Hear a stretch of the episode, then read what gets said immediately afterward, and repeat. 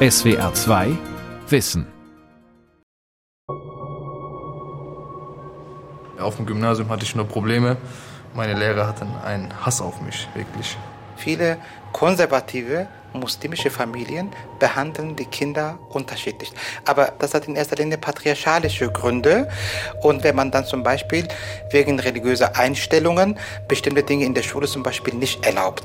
Tatsächlich ist es wirklich so, dass selbst in den fundamentalistischsten geprägten Familienhäusern Bildung eigentlich als sehr, sehr hoher Wert gesehen wird. Was tatsächlich aber im Widerspruch manchmal dazu steht, ist natürlich die mangelnde Disziplin. Bildungsverlierer muslimische Jungs. Alles eine Frage der Erziehung? Von Phyllis Kükrekol. In traditionellen muslimischen Familien würden die Jungen zu Paschas erzogen und nicht richtig auf das Berufsleben vorbereitet, sagt der Erziehungswissenschaftler Ahmed Toprak in seinem Buch Muslimisch männlich desintegriert. Eine steile These. Tatsächlich zeigen Studien immer wieder, dass Jugendliche mit Migrationsgeschichte vergleichsweise seltener eine Ausbildung machen oder studieren. Aber liegt es wirklich nur an einer falschen Erziehung im Elternhaus?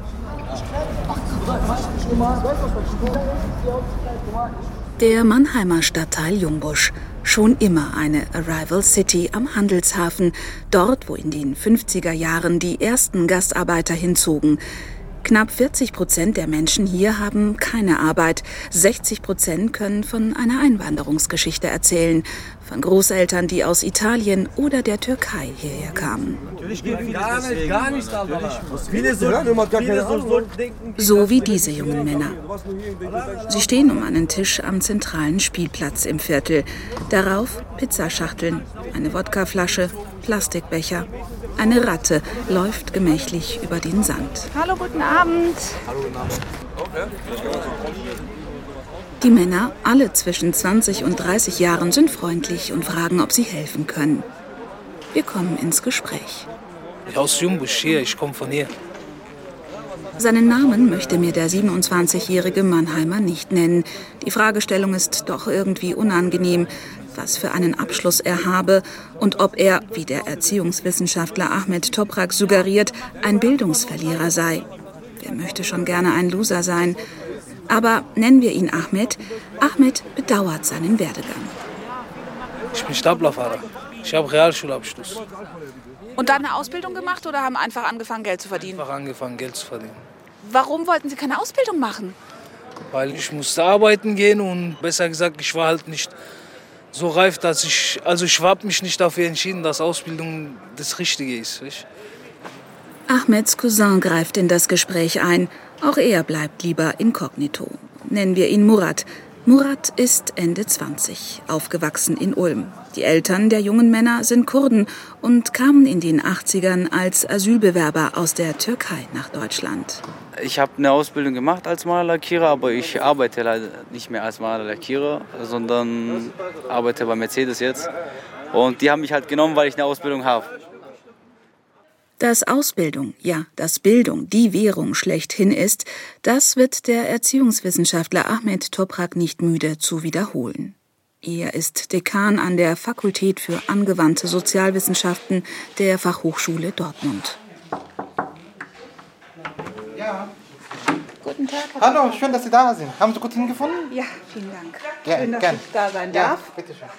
In seinem Buch Muslimisch männlich desintegriert, das im Oktober 2019 erschienen ist, beschreibt Ahmed Toprak muslimische Männer als antriebslos und irgendwie stecken geblieben in ihrer selbstverschuldeten Unmündigkeit. Und er findet, Diskriminierungserfahrungen als Grund dafür reichten nicht aus. Ich meine, dass einige Jugendliche auch sich in dieser Überforderung und Diskriminierungsfalle mehr oder weniger sich ein bisschen zurechtgemacht haben. So nach dem Motto, ich kann dann dafür nichts, weil die böse Gesellschaft benachteiligt mich, die Lehrer benachteiligen mich. Nicht nur die Opferrolle, die bereitwillig angenommen werde, sei ein Problem. Ahmed Topraks Buch trägt den Untertitel Was bei der Erziehung muslimischer Jungen schiefläuft. In einer konservativ-muslimischen Erziehung werde der Junge zu einem Familienoberhaupt in traditionellem Sinne erzogen. Dafür muss er bestimmte Dinge können. Er muss die Freiheiten haben, weil er, er, muss ja darauf achten, dass draußen Gefahren drohen. Er muss diese Freiheit haben, um diese Gefahren zu kontrollieren. Er muss später für die Familie sorgen können. Er soll eine gute Ausbildung machen. Und er muss nicht diszipliniert sein. Er muss nicht schnell erledigen, sondern darf auch mal Fehler machen. Genau das sei in der Schule aber nicht erwünscht. In der Schule möchten die Lehrkräfte, dass die Jugendlichen unabhängig vom Geschlecht Sachen ordentlich schnell erledigen. Und der Junge hat das in seiner Sozialisation in konservativen Milieus nicht gelernt. Das heißt, diese Bevorzugung des Jungen kommt dem Jungen in der Schule nicht so gut. Analog würden die Töchter dazu erzogen, auf Linie zu sein. Sie hätten keine Freiheiten. Die häuslichen Aufgaben müssten sie in kurzer Zeit und präzise erfüllen. Die Töchter würden zu Hausfrauen erzogen. Das heißt, das Mädchen lernt aufgrund der geschlechtlichen Übernahme termingerecht, schnell und ordentlich zu arbeiten. Und genau diese Attribute verlangen auch die Lehrkräfte. Das trägt dazu bei, dass die Mädchen unbewusst auf den Schulalltag vorbereitet werden und dass die Mädchen dadurch auch dann nicht auffallen und der Junge fällt auf, weil er Verhaltensweisen auf die Schule überträgt, die er vielleicht im Elternhaus gelernt hat.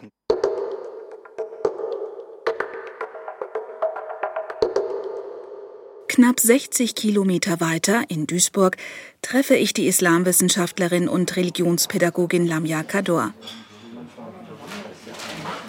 Wir verabreden uns in einem Kaffeehaus. Sie kennt Ahmed Toprak und schätzt ihn als Person, doch seine Ansichten, sagt sie, empfände sie als veraltet und oft holzschnittartig.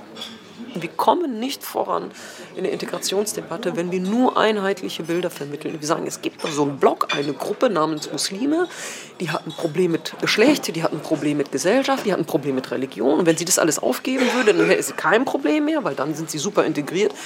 Gerade Probleme des Alltags sind in der Regel sozioökonomisch bedingt und seltenst monokausal bedingt. In vielem stimme ich ihm hier zu, es gibt noch solche Bilder und solche Familien. Und trotzdem muss man die Brüche erwähnen. Beide sind sich jedoch einig, Bildung ist der Schlüssel zum Erfolg.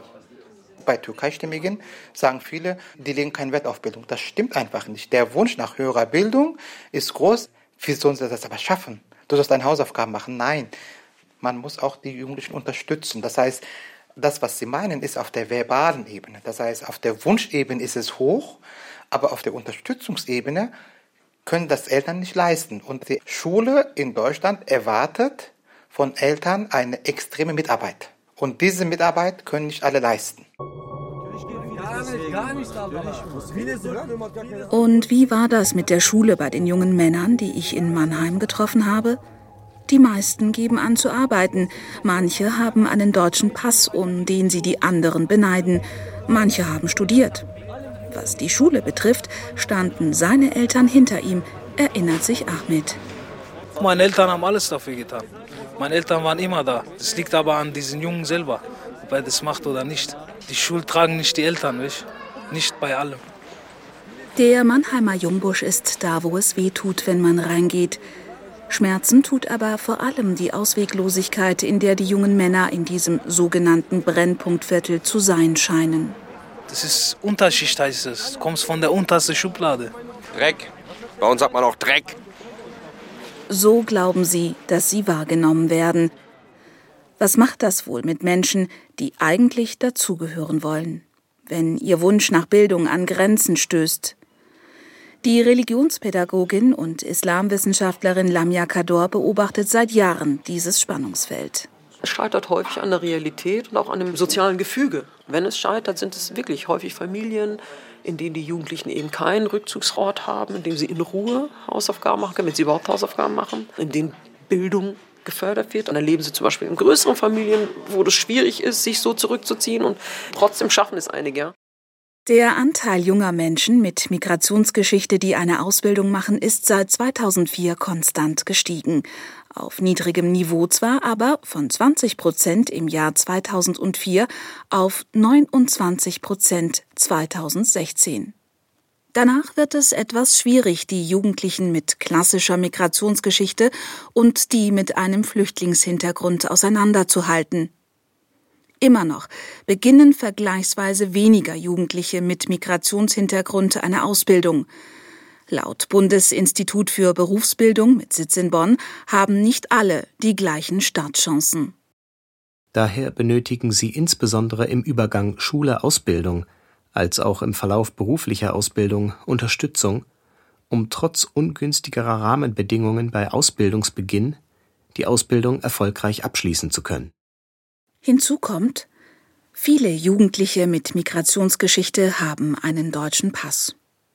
Die gut integrierten, die eine Ausbildung machen und einen deutschen Pass haben, tauchen in diesen Statistiken überhaupt nicht mehr auf. Das bestätigt auch die Arbeitsagentur in Nürnberg auf Anfrage von SWR2 Wissen.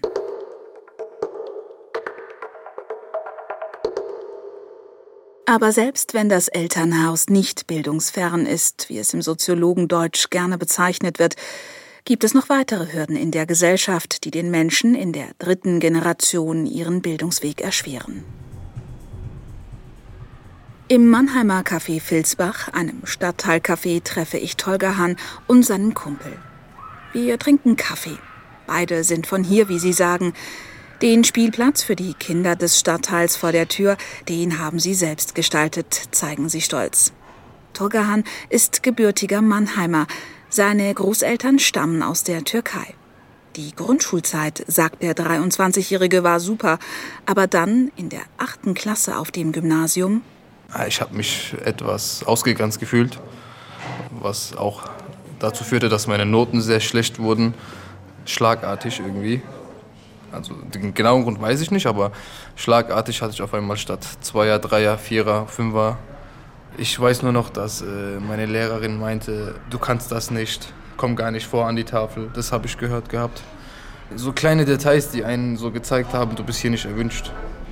Turgahan ging in sich. Seine Mutter, selbst Pädagogin mit höherem Bildungsabschluss, suchte das Gespräch mit der Klassenlehrerin. Schließlich wechselte er von der 9. Klasse Gymnasium in die 9. Klasse Realschule. Das war wirklich die wichtigste Entscheidung meines Lebens, denke ich. Dass es solche Vorteile gibt, habe ich selber erfahren, als ich aufs Gymnasium wurde, hat die Lehrerin so mich ausgedacht, dass es die Wände gewackelt haben und ich habe ihr das heimgesagt, indem ich Professor geworden bin. Ja, also genau das meine ich ja damit. Ja, es gibt Benachteiligungen, aber wie kann ich daraus etwas machen, damit ich dann trotzdem weiterkomme? Tolgahan hat schließlich eine Ausbildung zum Fertigungsmechaniker gemacht und hat jetzt einen festen Vertrag. Er ist mit sich und seiner Umwelt rundum zufrieden.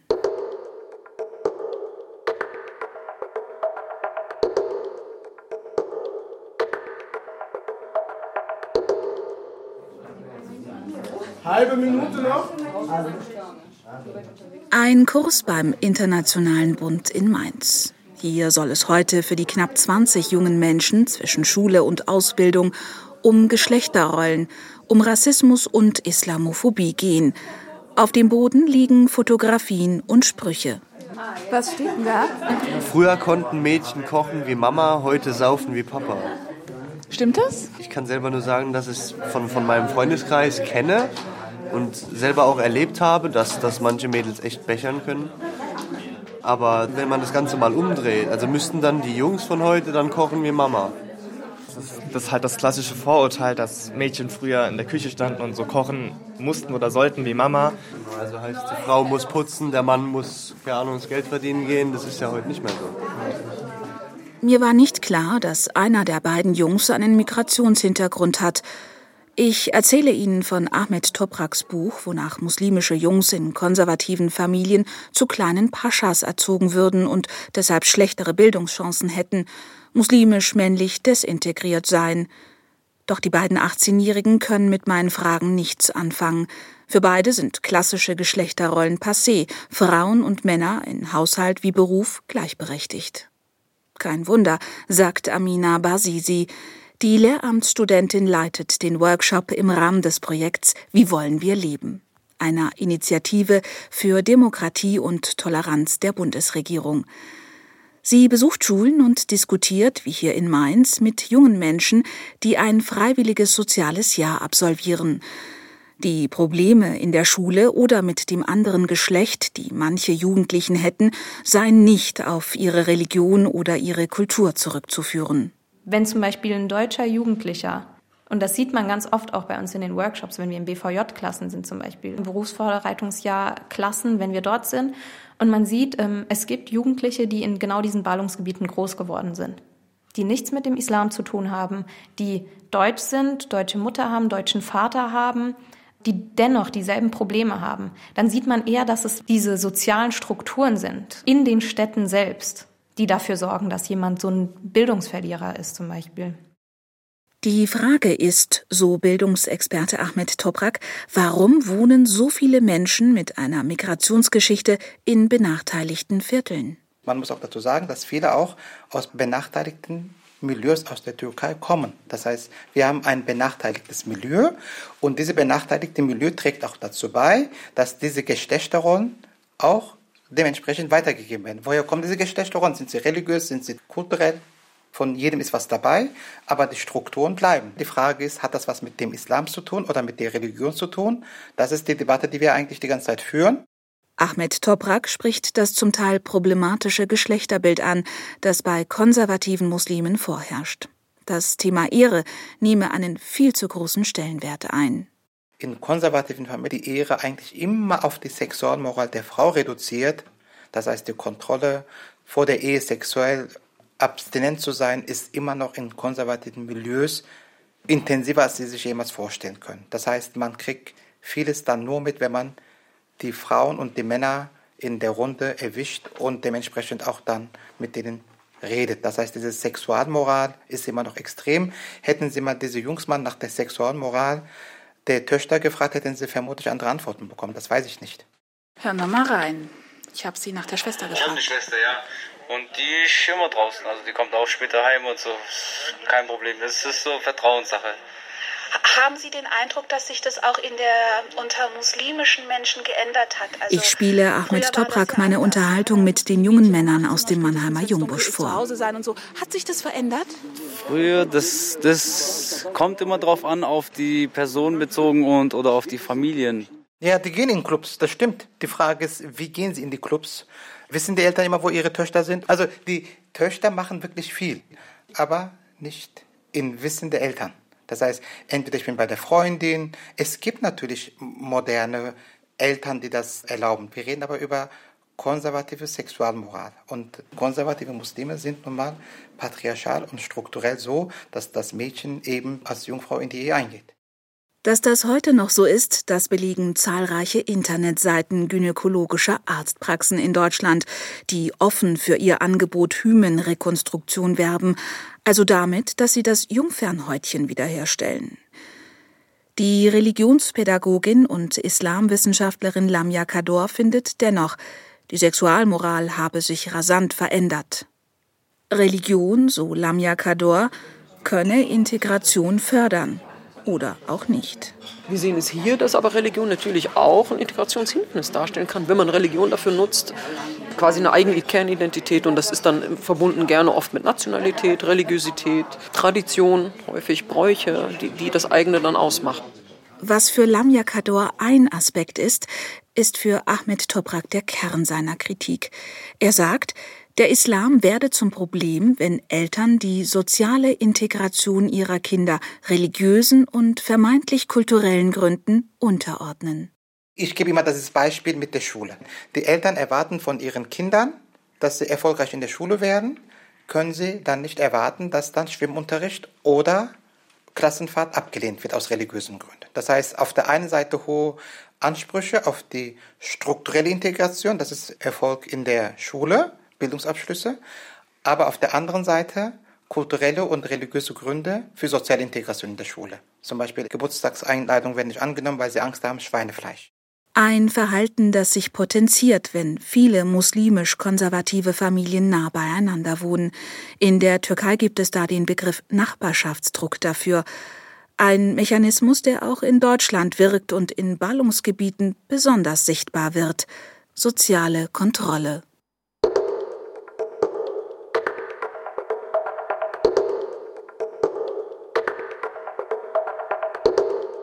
In so einem Ballungsgebiet, das von zahlreichen sozialen Problemen geprägt ist, arbeitet Kasim Erdogan.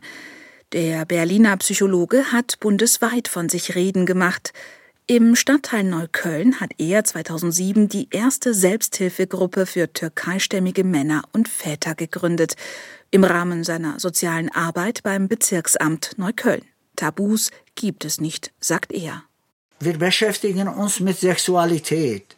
Wir setzen uns mit dem Begriff Ehre sehr tiefgreifend auseinander. Wir haben in unseren Gruppen auch darüber uns unterhalten. Äh, die Antwort lautete immer wieder, was meine Vorfahren mir erzählt hatten. Du bist ein Mann und du hast Ehre. Oder was mein Onkel Ali mir erzählt hat. Junge, achte auf deine Ehre, aber wenn ich dann sage, was ist das konkret für dich, da kommt keine Antwort. Der Islam spiele bei den Schwierigkeiten bei der Integration eher keine Rolle, sagt der frühere Sozialarbeiter. Wir kennen genug deutsche Familien. Ich habe das in meinen 40-jährigen Berufserfahrung mitbekommen und gesehen, dass die Themen, mit denen wir uns beschäftigen, auch diese Menschen betreffen. Das heißt, Ethnie, Geschlecht, Religion ist nicht ausschlaggebend, sondern die soziale Herkunft. Kasim Erdogan hat erst als Hauptschullehrer und dann als Schulpsychologe gearbeitet. Im Ruhestand leitet er gleich mehrere Männergruppen. Ahmed Topraks These, muslimisch männlich desintegriert, macht den sonst sehr beherrschten Mann geradezu wütend. Das ist Rassismus in meinen Augen, dass er verallgemeinert und deshalb ist das auch falsch, dass man alle Muslime in eine Schublade reintut. Und da soll man die Gründe in sozialen Bereichen suchen. Welche Schwierigkeiten hatten diese Menschen? Und welche, ich sag mal, negative Erfahrungen spielten beim Nichterfolg eine Rolle? Bei Togahan aus Mannheim war es offenbar die Lehrerin, die fand, dass er am Gymnasium nicht richtig war. Eine Erfahrung, die viele machen, sagt auch die Mainzer Workshop-Leiterin Amina Basisi. Ich persönlich kann auch sagen, aus meiner eigenen Schulzeit, ich hatte damals noch kein Kopftuch getragen, mir hat man das nicht sofort angesehen, dass ich Muslima bin. Meinen südländischen Mitschülern, die in Deutschland geboren, die in Deutschland groß geworden sind, aber die einfach so aussehen, die diesem Stereotyp entsprechen, da sind tatsächlich so Aussagen von den Lehrern gefallen, wie dich will ich einfach lieber mal in der ersten Reihe sitzen haben dann ist ja irgendwo klar, dass er sich in der Gesellschaft nicht ganz angenommen fühlt. Der Erziehungswissenschaftler Ahmed Toprak beschreibt diesen strukturellen Rassismus an Schulen auch selbst. Ich sage immer, man muss sich vielleicht fünf bis zehn Prozent mehr anstrengen als zum Beispiel die Altersgenossen. Das ist leider so. Vielleicht 20 Prozent, ich weiß es nicht. Aber man muss sich definitiv, ja, wenn man Frau ist, hat man Nachteile. Wenn man Frau mit Kopftuch ist, hat man noch mehr Nachteile, je nachdem als weißer Mann hat man am allermeisten Vorteile und da gibt es Abstufungen. Wenn man dunkelhäutiger Mann ist oder dunkelhäutige Frau mit Kopftuch, dann wird die Sache noch schlimmer. Die Islamwissenschaftlerin Lamia Kador sagt, muslimische Eltern haben verstanden, nur mit Bildung kann man der zunehmenden Islamfeindlichkeit etwas entgegensetzen. Islamfeindlichkeit ist ja auf der individuellen Ebene zu verstehen, aber antimuslimischer Rassismus ist das strukturelle, das rassistische Problem. Und dieser institutionelle Rassismus, dem können sie nur entgegenwirken durch Bildung, indem ihre Kinder so gebildet werden, sich so ausbilden lassen, dass man ihnen den Zugang zu bestimmten Berufen, zu bestimmten Teilen dieser Gesellschaft schlichtweg nicht mehr verwehren kann. Ahmed Toprak hat in seinem Buch Muslimisch männlich desintegriert zusammengetragen, was er in jahrelanger Sozialarbeit, etwa in Beratungsgesprächen bei der Jugendgerichtshilfe beobachtet hat. Es waren extreme Problemfälle. Dass die Erfahrungen, die mir die jungen Männer in Mannheim oder Mainz geschildert haben, ein ganz anderes Thema, nämlich Rassismus zutage fördern, erklärt Ahmed Toprak mit dem Phänomen der sozialen Erwünschtheit. Wir wissen aus der Sozialforschung, dass wenn man die Menschen nicht so gut kennt, vor allem so Forscherinnen oder Journalisten etc. nicht kennt, dann gibt man Antworten, die vielleicht so sind, dass die gesellschaftlich erwünscht sind. Das heißt, ich zeige mich von meiner besseren Seite. Vor allem, ich sage Dinge, wovon ich überzeugt bin, dass es in der Öffentlichkeit gut ankommt. Es gebe vier unabdingbare Voraussetzungen für Erfolg und gelungene Integration, beschreibt Ahmed Toprak in seinem Buch. Erstens klare erzieherische Orientierung mit Grenzsetzung.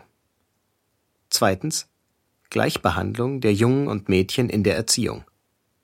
Drittens geringe bzw. keine religiöse Erziehung in der Familie. Viertens Vermeidung der Opferrolle. Auch wenn die Integrationsangebote und sozialen Rahmenbedingungen nicht immer optimal sind.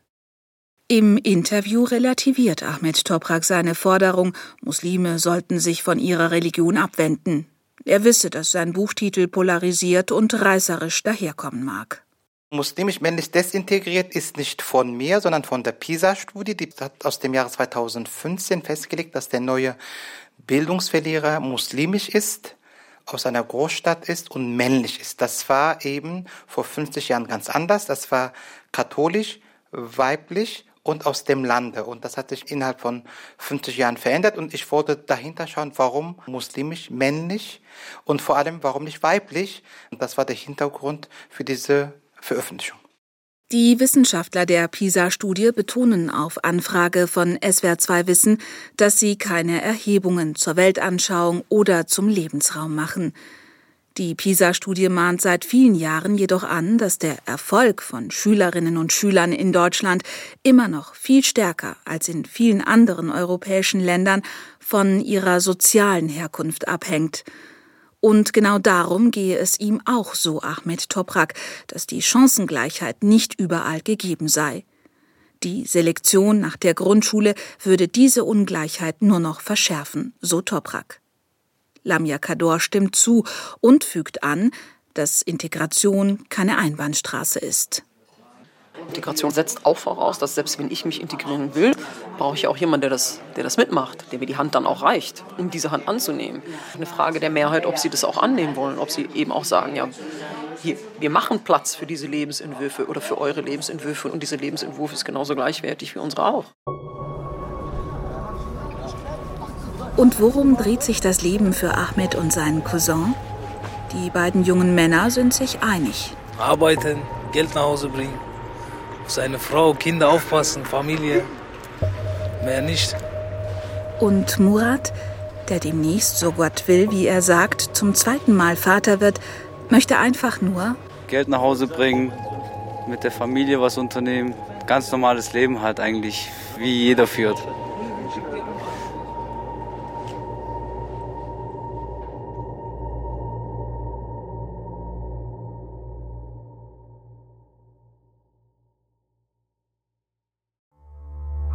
SWR 2 Wissen. Manuskripte und weiterführende Informationen zu unserem Podcast und den einzelnen Folgen gibt es unter swr2wissen.de.